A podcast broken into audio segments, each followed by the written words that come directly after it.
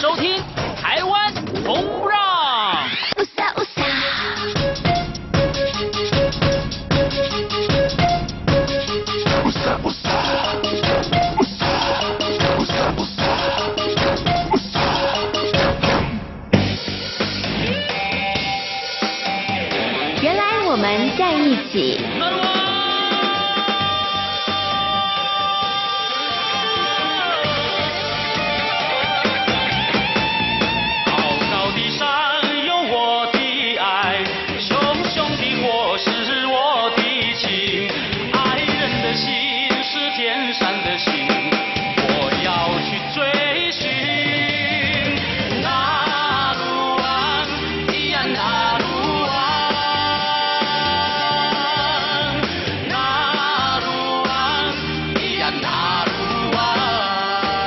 是中央广播电台台湾之音，您现在所收听到的节目呢是《台湾红不让之原来我们在一起》。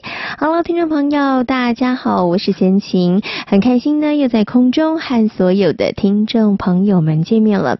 在星期四的《台湾红不让》节目当中呢，贤琴呢为大家邀请到台湾小菜小菜哥呢来到空中哦，跟所有听众朋友一起来分享原住民朋友的音乐。那么也从这些音乐欣赏的过程当中呢，来。来带着所有的听众朋友一起来认识原住民朋友的生活，或者是传统的习俗文化哦。最近呢，贤琴到了呃，距离故宫博物院不太远的地方的一个顺义原住民博物馆呢。老实说，我经过很多次哈，但是呢，几个礼拜前哦，第一次走进去看。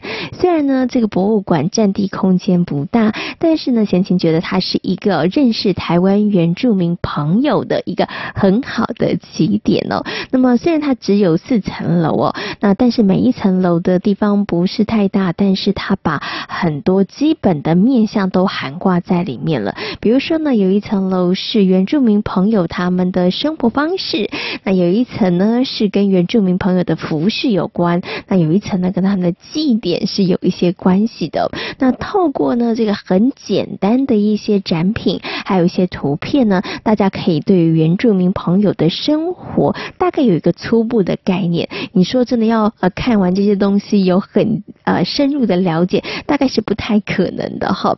因为呢，这个顺义原住民博物馆它其实算是一个私人博物馆，所以呢，在占地还有收藏品当中呢，当然没有办法跟国家级的博物馆来相比哦。但是我觉得它是一个呢啊可以让大家很容易亲近，同时呢也可以进去用很快的速度跟时间里头可以。认识我们的原住民朋友还不错的一个地方哦，所以呢，大家如果下次有机会呢，到这个故宫博物院去参参观呃的时候呢，还有点时间，不妨呢可以稍微移动一下你的脚步哦，到顺义原住民博物馆去看看呢，了解台湾的原住民朋友的生活文化，我觉得也蛮好的。如果时间上许可的话呢，还可以预约导览的老师哦。我那天有稍微听了一下，导览老师呢讲的。都非常的丰富哦，而且他们自己本身呢也是原住民朋友，他们呢也会跟你们分享，就是呢，哎，他们自己的这个族里头，那是在生活上面，或是服饰上面，或是习俗上面，跟其他族有什么不一样的地方哦，所以我觉得还蛮精彩的。欢迎大家呢，想要多了解台湾的原住民朋友的话呢，哎，记得可以到我们这个顺义原住民博物馆去走一走，它距离故宫博物院不太远的地方哦。好，那么在今天的节目当中。呢，同样的还是为大家邀请到台湾小菜呢来到空中哦，跟所有听众朋友来进行分享。今天呢，小蔡哥要跟大家呢好好来介绍一些原住民阿美族的歌手哦，音乐人哦。好的，节目一开始呢，我们先来欣赏一首好听的歌曲，我们一起来欣赏八六六四好八六六四呢他们所带来的歌曲《丢掉烦恼》。歌曲过后就来进行今天精彩的节目内容。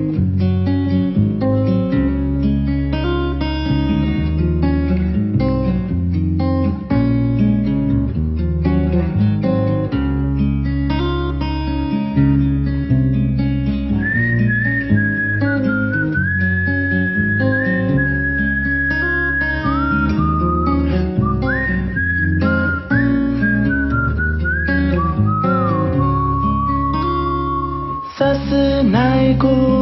nasenai semangaraan ikani Amanau kimi ang rasaro Senai la iyan ho iyan Kitururu na vukar na wa ari Amanau la apaater Marasat tatumu pa pa para para pam pam para pam pam pare.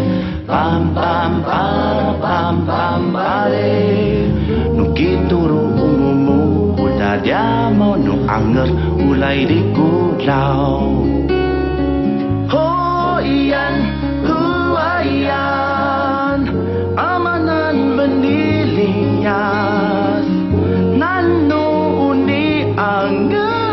namun nyata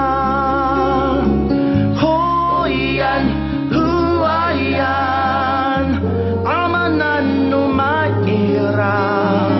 Upataran nuna awatanan nanubini bini Sasunay ko una sunay semangaraan ikani.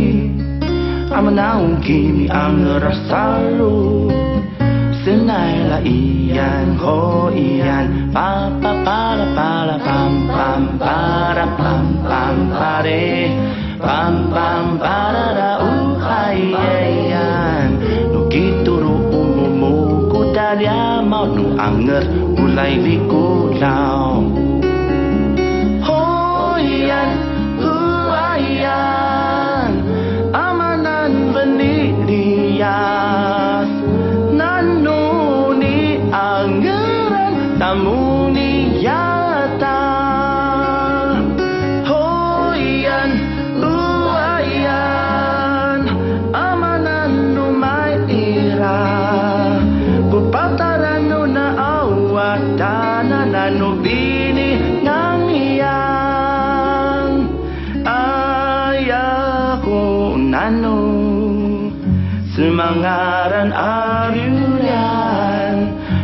na hu rai na ang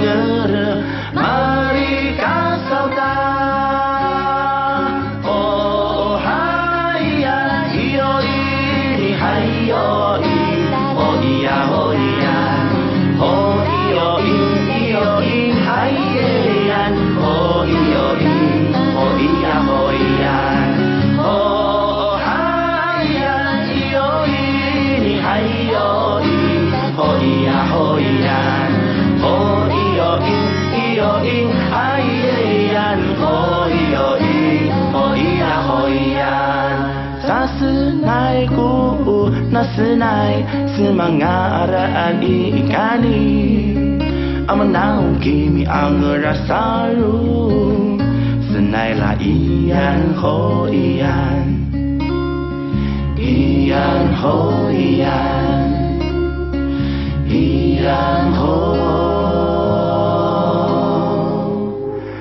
iyan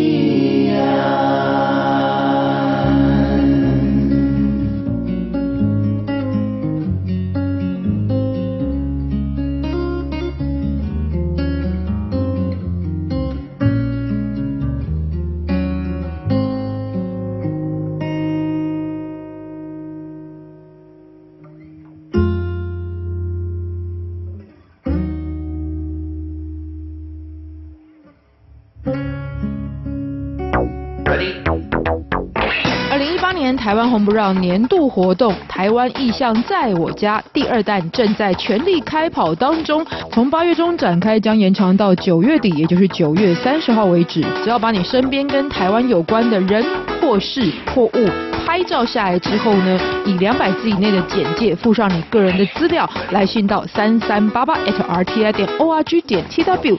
三三八八 at rti 点 org 点 tw 就有机会参加抽奖，获得包含三 C 产品、手表以及首饰在内的各项精美礼品。同时呢，如果要知道更详细的参与办法，或是直接在官网参与都可以。我们的网址是三个 w 点 rti 点 org 点 tw。同时与时俱进呢，在今年的第二弹呢，也增加了视频彩蛋的部分，也就是由台湾红不让的三位主持人，包含施贤琴、王文兴还有李维珍，各自出了三道不同的题目，透过官网就可以看到视频影片来答题，获得故宫有关的精美礼品哦！千万不要错过台湾意象在我家，马上来参加。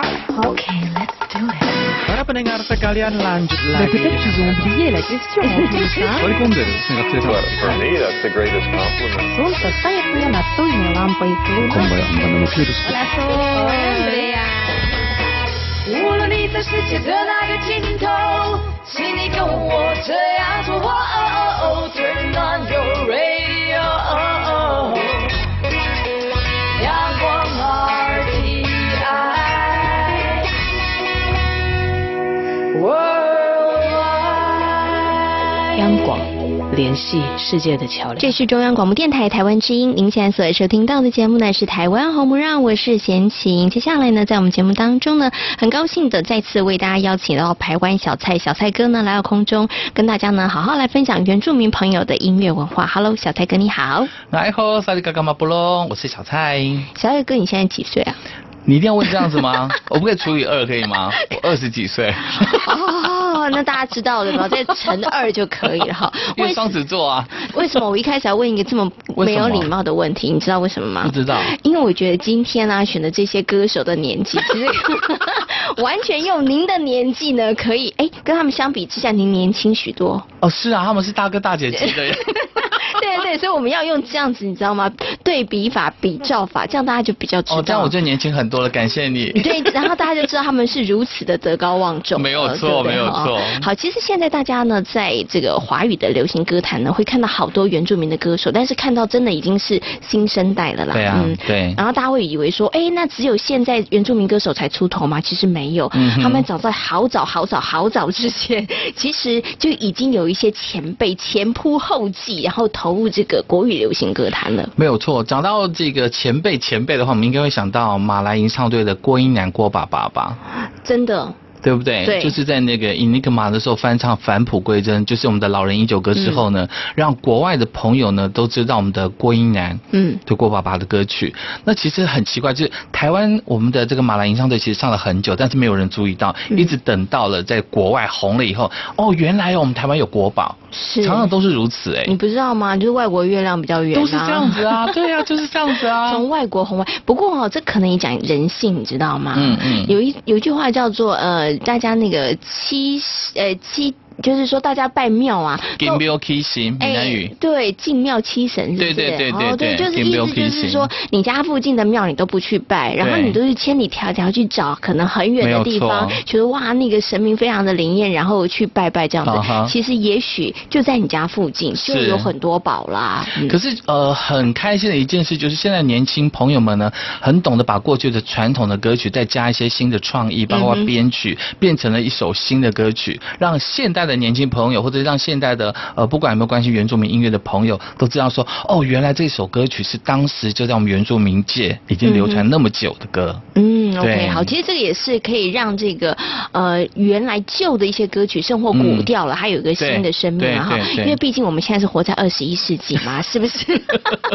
你哎，真的哎，小泰哥，我不知道你会不会有这样的感觉，以前的歌曲编曲方式跟现在真的不一样。呃，有差，因为我早在二十年前没有，在很早。以前在做原住民节目的时候呢，我所找到的都是一些呃学者到我们、嗯、做部落的田野调查所收集到这些歌，纯粹就是只有吟唱式的。嗯、那这种吟唱式的歌曲，除了部落会传承之外，一般人不听的，他们不听的。可是后来你会发现，现在很多年轻朋友，就像刚刚我们所提到，他加了新的编曲之后呢，有新的生命，反而比较容易传承下来，嗯、对不对？Okay, 对，所以我觉得啊，在传承这件事情，当然这个也有好多的争论啦。有的人觉得说，哎，加了新的东西，那就不传统啦，它就不是原来的那个味道了。哎呀，我们的衣服也是不是穿很传统的汉服啦，我们还是穿的这个西服啊。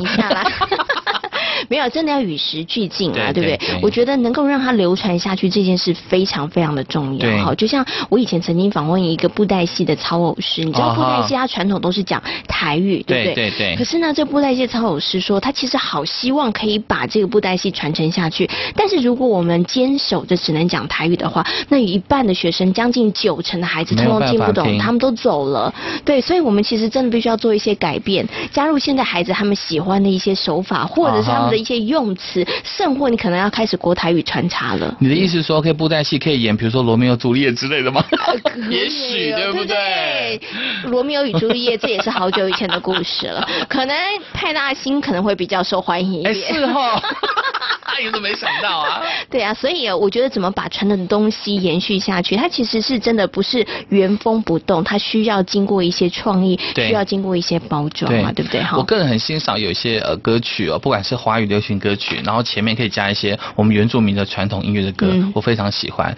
好好长一阵子在我们的大陆的对，就是我们对岸啦、啊，不是有一一些选秀节目吗？嗯、还记得阿令吧？是很厉害耶，嗯，过关斩将。他是我们阿美族的这个歌手，从选秀节目开始唱他的那首《失恋无罪》之后呢，嗯、开始大家我以为失恋阵线联盟，没有不同年代，不同年代，就失恋无罪之后开始，哎，大家注意到阿玲这个歌手，然后阿玲在大陆唱了有唱了一首歌，他把我们的郭一男郭爸爸的那一首呃《老人饮酒歌》嗯，再加上阿妹的大家很熟的一想到你呀、啊，嗯，这样加起来就发现，不只是大陆的朋友非常喜欢，台湾的朋友也非常喜欢，嗯、也知道说哦，原来前面的这一段是属于我们马来音相对早期的，嗯，就是在国外被翻唱成所谓的返璞归真同一首歌曲。嗯、OK，好，你看，我觉得这首歌超厉害的，对，对，为什么呢？因为它同时就向两位前辈致敬，包括了张惠妹、张惠妹、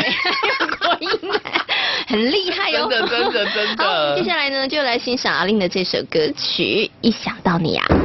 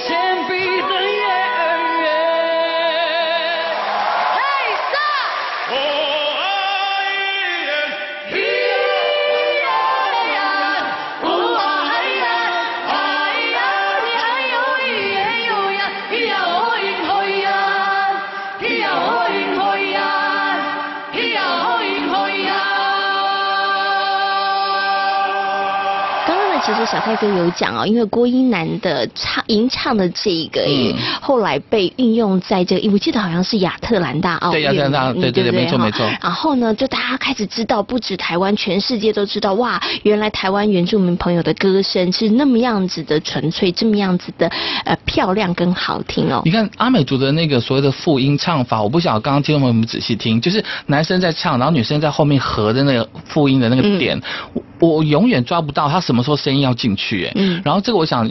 一般的乐理课本也很难教，因为它跟一般的传统学理上就是呃不太相同，所以这也是台湾原住民非常特别的地方，才会受到大家注意。八部合音也是啊，对对对，没有错没有错，真的真的教不出来啊。对，你看嘛，就是我们刚刚讲的这个老人饮酒歌，只不过是老人家呃聚在一起要喝酒的一首歌，很简单的歌词，然后从国外回来哇，就是国际的歌，然后八部合音，因为从日本回来之后哇，这个不一样的歌，都是这样啊。你看小蔡哥在言谈当中有流露出无奈。就是说明明就在这个土地上面，其实是大家可能你常常也听到，对不对？但是你就是没有去重视它，对，对不对？哈，好了，不过现在还好，就是大家终于知道，哎，这是很引以为傲的，对不对？像是这个八部合音，其实刚刚讲了阿美族的这个复音的唱法，还有布农族的八部合音，它其实真的好困难哦，很难呢，很难呢。而且其实重点是。大家知道吗？他们其实是没有上乐理课的。没有啊，我记我不晓得在节目有没有讲过。曾经跟几个布农族的好朋友，那时候流行卡拉 OK 的时候，我就唱，就是唱一般的歌，旋律，对，就一般的流行歌曲。嗯，他们两个就跑上来跟我合唱，哇，我顿时就觉得我是明星，因为有和音天使，而且都不用蕊。都不用蕊，好厉害哦！对，那其实你也很厉害，你唱主旋律你也没有被抢走，对不对？不会，他们的合音不会抢走你的主旋律，所以掌声是给他们，不是给我。啊，好厉害耶！合音好美，好美。所以我觉得他们可能真的是与生俱来，然后再来可能从小那个环境，你知道吗？你听着听着，然后我觉得你的音感也被训练的非常非常的好哈。这个真的就是没办法，没办法。我有时候在想说，如果呃，不管是就是我们音乐界的一些呃学。学者有没有办法把我们阿美族不管是复音唱法，或者我们刚刚讲布农族八部合音，能不能写出一套理论，让我们后面的人去学可能会好一点？其实很难，其实真的很难呐、啊。因为我觉得你可能问齐老，他们也跟你讲，我们就这样唱。对对对对对，口传就是这样唱而已啊。他跟你说就是这样唱，然后他其实他也很难跟你讲说，我现在不晓得我应该在搜的音还是在咪的音。没有错，没有错。我就是觉得应该是那个音，然后我自然而然就唱出来了。就跟我们教小朋友，比如说哦，吃饭叫吃饭，你也不用跟他讲说吃什么吃食只是不用，你跟他讲吃饭，他就记住一样的意思，嗯、就是不用太多的理论，自然生成的。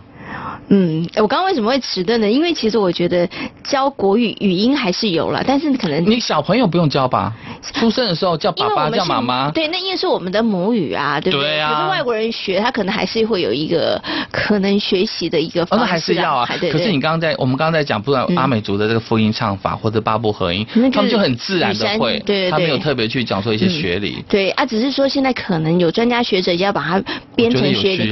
编成学理，可能这件事也不容易啦，也不容易啦，因为有根据之后，你要去学会比较快一点吧，就跟文法的产生是一样的意思啊，对啊。不过研究了这么久，到目前还没有看到，还没有，所以还是只有台湾原住民会唱出这样子的。这还是还是困难啦，对不对？哈，非常厉害哈。好，刚刚呢为大家介绍的呢是郭英男郭爸爸，他应该呢也是我们今天介绍里头算是年纪最长，年纪比较长，然后比较长的啦，对不对？相较来讲，小蔡哥应该就真的是很年轻的一辈。然后我比他儿子还小哎。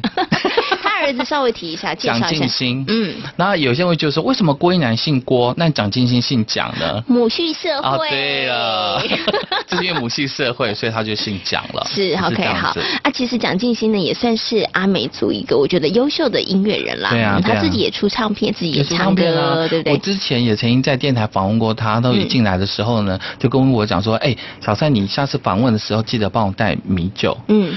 我心里想说，原住民有这么爱喝酒吗？嗯，他就说不是，因为我要讲的是祖灵的故事跟祖灵的歌曲，嗯，所以呢，我必须要有酒，然后用纸食指啊，然后沾一下，对，然后沾一下这个酒，上天低一下，然后向地，然后向祖灵，嗯就是意思说他先我要讲祖灵的故事，我要先敬他们酒，我才可以讲。嗯，哦对，OK，对好。哎，其实啊，我们的原住民朋友对于这件事情是非常非常敬重的。啊他们在做很多的事情的时候，我觉得嗯尤其是谈到跟祖灵有关的这个事情的时候，其实都是很有很高的这个敬意的。就像我们去呃做部落的田调的时候，我们也是要带一些有没有？嗯。呃，长辈们喜欢的饮料过去给他们喝，他们才有办法跟你讲。嗯，对，要不然的话，他你采访我，然后我得到什么是几个新台币吗？其实那感觉是不一样的。还有是很对，要亲近的感觉。我们有感觉的时候，我才有办法讲。对，嗯，OK，好，我们刚刚为大家介绍的是郭英男，那我们接下来呢要介绍另外一位呢，呃，一位女士，对，她其实也算是很早期，然后投入华语流行歌坛的原住民歌手，她叫做卢静子。这个真的大家就比较不熟悉了。卢静子严格来讲，应该是早期我们的爸爸妈妈那个年代的张惠妹。嗯，她算是最早录灌录唱片的一位歌手。嗯，那早期有很多的歌曲啊，像什么我们比较熟知的《阿美三凤》。嗯，而且《阿美三凤》早期就是我们的卢静子老师所写的《送军郎舞曲》，是要送那个郎君去当兵的一首歌，就是他的创作。嗯，然后还有很多的像《马兰姑娘》，其实也是呃卢静子老师的作品，只不过早期的这个著作权呢没有那么个重视。嗯，就是在部落里面传唱。我还记得罗静子老师那时候，呃，要呃录唱片之前，还没有灌录唱片之前，他喜欢去，就是喜欢去参加歌唱比赛，因为他很会唱歌，喜欢参加歌唱比赛。但是他比较得意的是能够穿旗袍上台，因为在部落里面穿旗袍是非常难得的一件事情。部落就是穿我们自己的传统服装，但是我上站在台上能够穿旗袍，穿我们平常不会穿的衣服，他觉得很开心。所以他那时候一直认为说，歌手就是在以前叫歌星嘛。嗯，就是很闪亮，嗯，所以他那时候就参加很多很多的歌唱比赛，让大家注意到他，嗯，他灌录的唱片，嗯，所以我们才讲说他是那个年代的张惠妹。所以应该可能问长一辈的人，大家可能都知道，都知道，都知道，都知道。到现在呢，呃，他还是会有参加一些呃，包括电视的录影啊，或者广播节目的这个录音，到目前还是还是可以唱的哦，还是很活跃，就是对对对对。好，我们就来欣赏卢静子呢所带来的歌曲《送君郎舞曲》。上次是不是有播这首？有，还是要换换一首吗？没关系，没关系，没关系，没关系。刚刚呢，跟大家分享的呢是卢靖子所演唱的《送君郎舞曲》。如果你很年轻，你不知道他是谁的话，那在台湾的朋友就去问你的爸爸妈妈，爸爸妈妈可能 可能会知道他是谁哦。对，他就算很早期的时候投入这个华语流行歌坛的原住民歌手了哈。我讲到卢靖子，我就想到呃比较属于当代的，算是卢靖子后辈的林兆玉老师，嗯、他们同属于我们的阿美族。那林兆玉老师也曾经翻唱过。卢静子老师的这首《宋君郎舞曲》，嗯，因为像《宋君郎舞曲》啦、《马兰姑娘》这些歌曲，在阿美族的区块，包括台湾，其实流行度非常的广。那林兆玉老师，我不晓得听众朋友或者闲情知不知道？早期呢，台湾有一个 选选秀节目叫《五等奖》啊，《五等奖》我知道。那时候你多小啊？国小。你那时候国小对不对？嗯。那早期《五等奖》不是有各种才艺吗？是啊。有手语啊，对不对？你有没有想过要去参加？我。差一点要去参加男女对唱，那时候跟我女朋友已经练好歌了。哦，真的。我们已经练好歌的话，想、啊、害羞就没去。你看小蔡哥大我多少？我那时候想，我那时候想去参加是儿童组的歌唱。你是儿童组的。对，所以我每天都在练卡通歌曲。我有一个好朋友，他叫吉赫，他差一点要去参加儿童组的。所以。可是那时候他还没有恢复原住民身份，所以他没有办法去。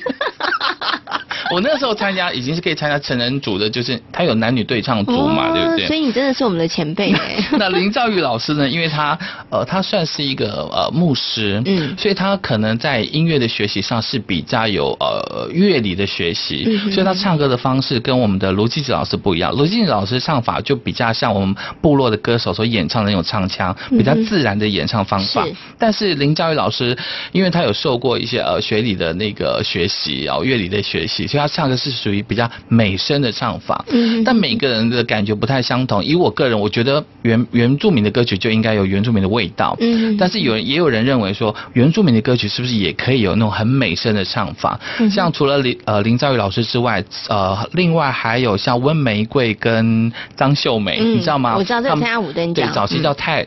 泰雅族，这样后来又分开了，他们也是是呃两个对唱啊、和音啊、简单的那个节奏，他们也是属于比较美声的唱法，所以在那个呃台视早期台视五等奖的节目呢，林兆玉老师本来是五度五关，阿妹还没有五度关，是阿妹林差一点点，对，差一点点，但是因为他唱歌非常棒，但林兆玉参加是五度五关，原本的那个台视是要当他签约当基本歌手，嗯、后来他没有愿意，原因他他继续要呃传达神的旨意，嗯、所以他继续在传教，很可惜。可是，在之后呢，他也灌录了一张唱片，一方面呢让大家知道说，其实林兆玉还是活跃在歌坛上，所以才发现那目前来讲是原声唱片的唯一一张唱片，那里面就收录了很多像我们刚刚讲的卢靖子老师的作品，然后他也把像我们台湾族的来首啦，把它翻译成。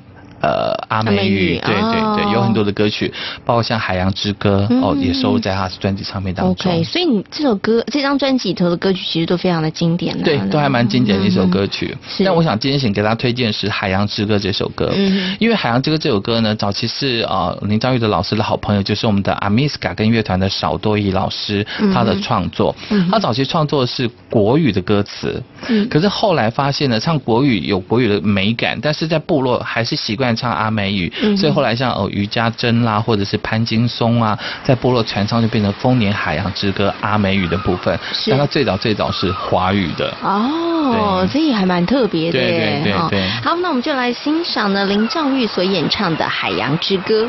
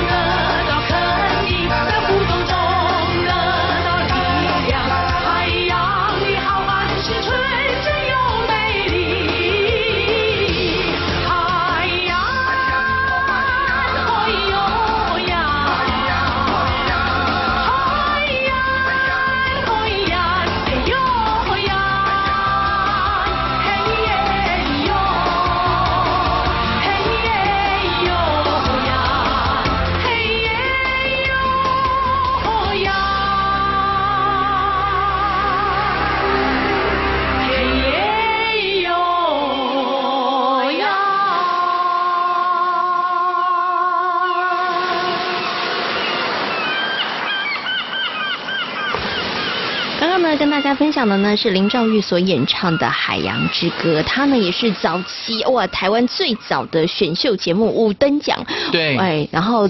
五度五关得五万，那时候五万，后来后来那时候五万吧，后来变十万嘛。哦，对对，新台币。我还停留在五万那个阶段。有了，后来十万。哦，那个、后来还有六等奖啊。对对对，那时候好红的这个节目啊。因为早期选秀节目不多啊，嗯、而且马上评审马上就出来，大部分呢在那边发呃就是比较有好成绩的都会签约当歌手。所以你说部落的族人朋友要有什么样子的机会能够被发现，嗯、就是要参加。选秀比赛是，其实现在也是啦。现在也是，现在也是，对对对。对，那只是说现在的选秀节目呢，除了我觉得部落的朋友之外，其实啊，对于很多的年轻朋友来讲，这也是一个很好被看见的机会了，对不对？哈，好，那我们刚刚呢介绍了有我们的郭英男，对不对？郭爸爸，还有呢我们的卢静子老师，还有林兆玉老师。那我们最后呢要为大家介绍这一位呢，他也是德高望重的一位前辈啊。没有错，其实。呃，有些人并不晓得李泰祥老师，他也是来自我们马兰的阿美族。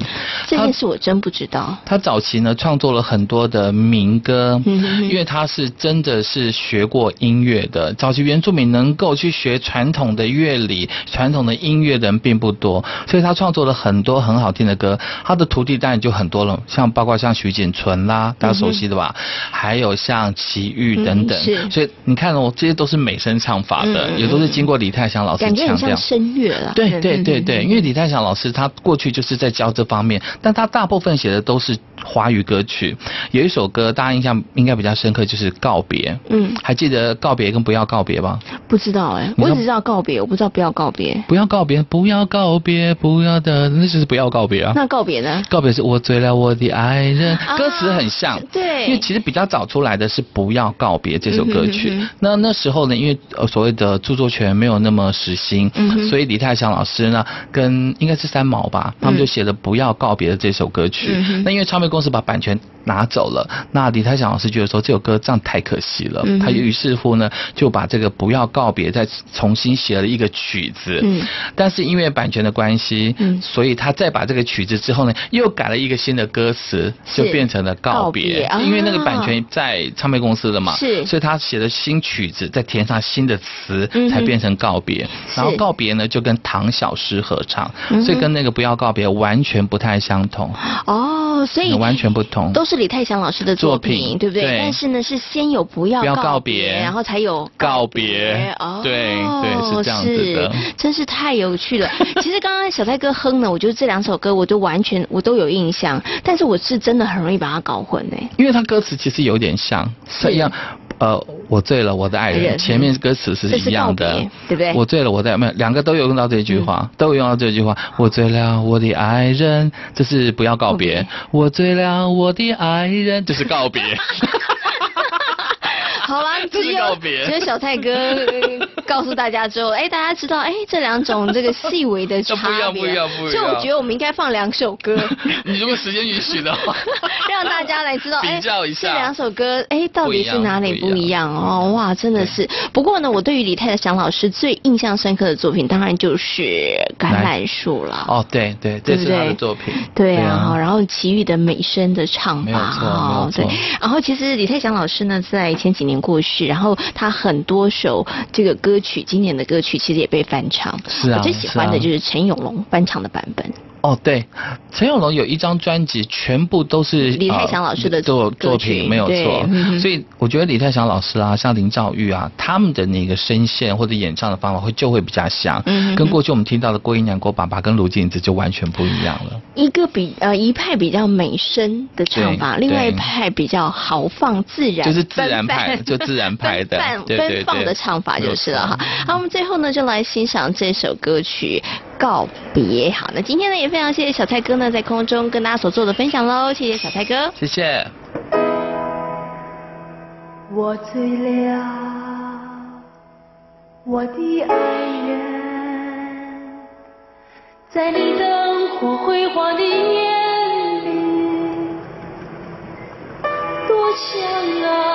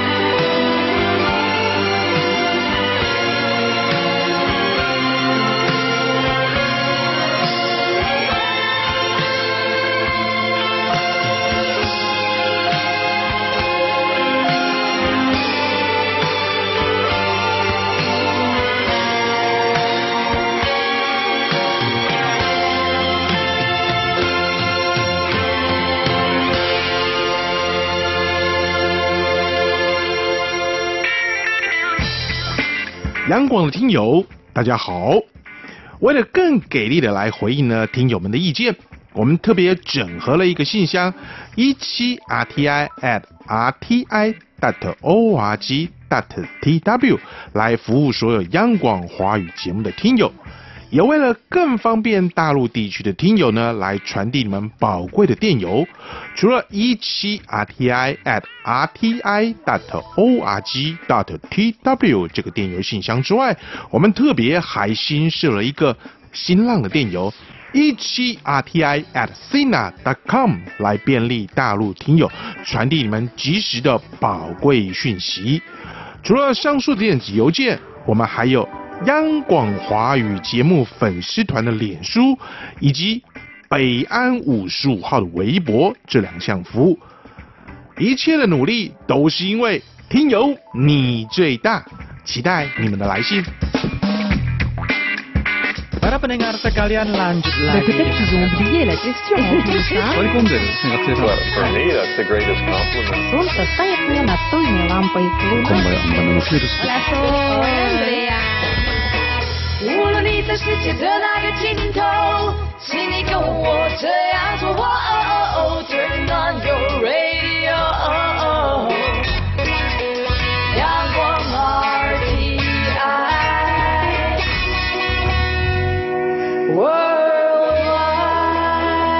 央广联系世界的桥梁。这是中央广播电台台湾之音，您现在所收听到的节目呢，是台湾红不让之原来我们在一起。接下来呢，要跟所有的听众朋友好好来介绍呢，就是住在兰屿的达悟族朋友他们的飞鱼季，还有他们的拼板舟。兰屿四面环海，岛上的达悟族人以捕鱼为生。所以达悟族的文化和捕鱼关系密切。捕鱼不只是达悟的文化特质，更是部落当中最重要的经济活动。每一年的夏天，飞鱼来临的季节，也是达悟族人重要的工作时辰。为了捕捉飞鱼，族人们组织了以父系亲属为主的海上工作团队，称为鱼团组织。而同一个渔团组织的人，需要花费相当长的时间一起建造拼板舟。拼板舟可以说是每一个家庭必备的海上交通工具。这颗龙眼木啊，真不错，做出来的龙骨啊，一定坚硬耐磨。哎，刚才我看到那个面包树也很不错呢。嗯，有好的木材，一定能建造出一艘绝佳的平板舟的。那已经挑好日子了吗？当然了，建造平板舟可是一件大事，一定要选个黄道吉日。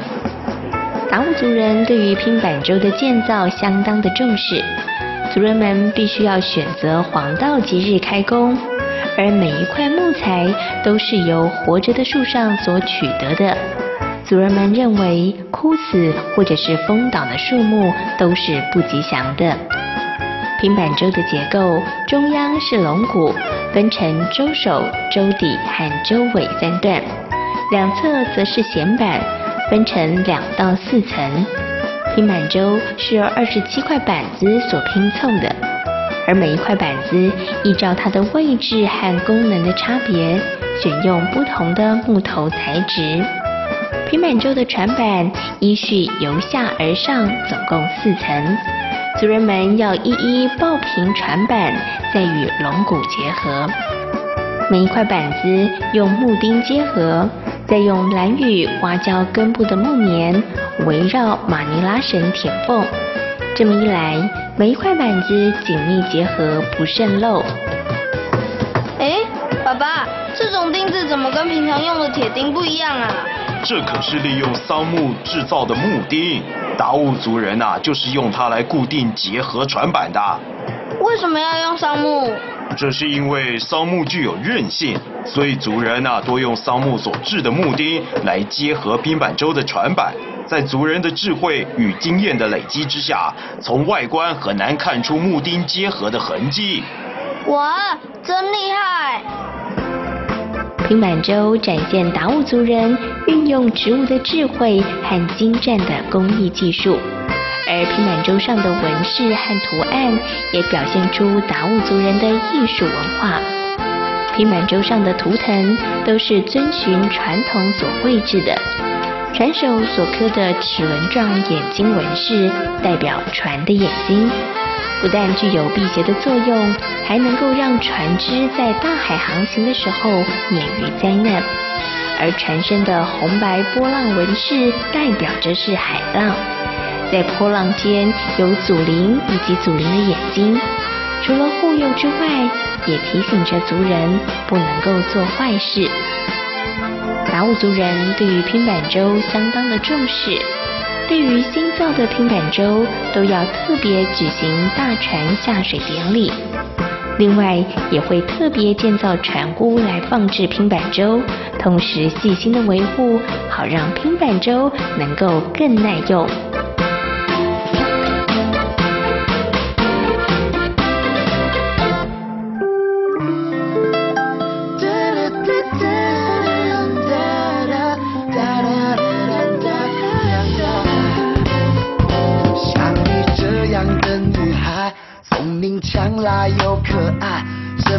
一定很多男人围过来像我这样的男孩没有钱也没身材怎么可能得到你的青睐我想你也真奇怪。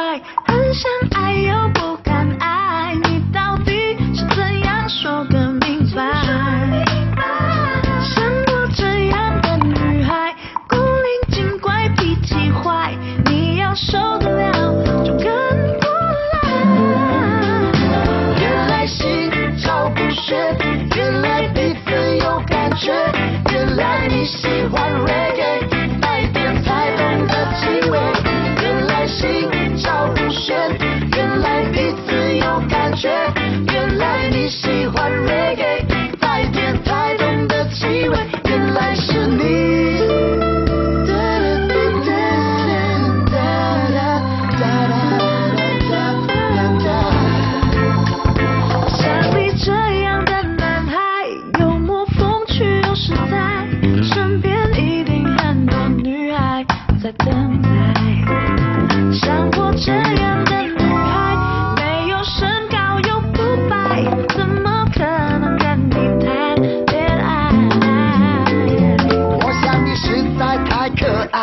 走过来又躲起来，你的笑容早就印在我脑海。像我这样的男孩，傻傻又不懂浪漫，你要愿意让我们相伴。原来心照不宣，原来彼此有感觉，原来你喜欢 reggae，带点台东的气味。原来彼此有感觉，原来你喜欢 reggae，带点太浓的气味，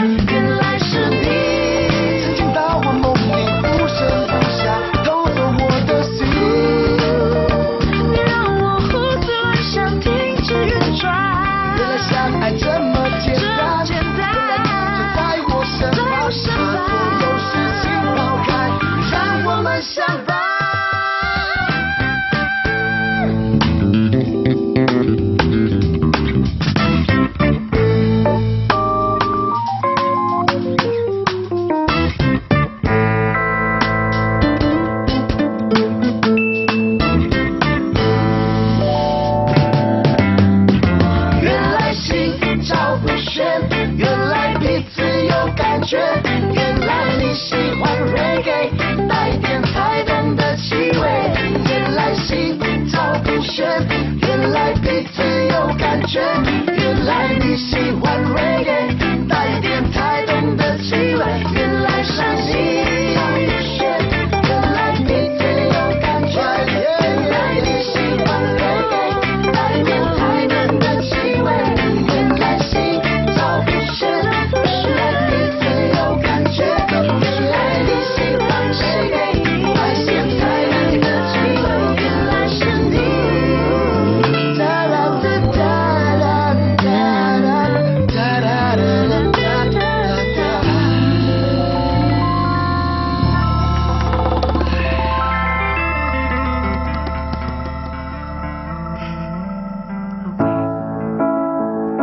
节目呢进行到这里，要跟所有的听众朋友们说声再会了。如果对我们的节目有任何的意见，欢迎大家可以写信或是写 email 来跟闲情分享。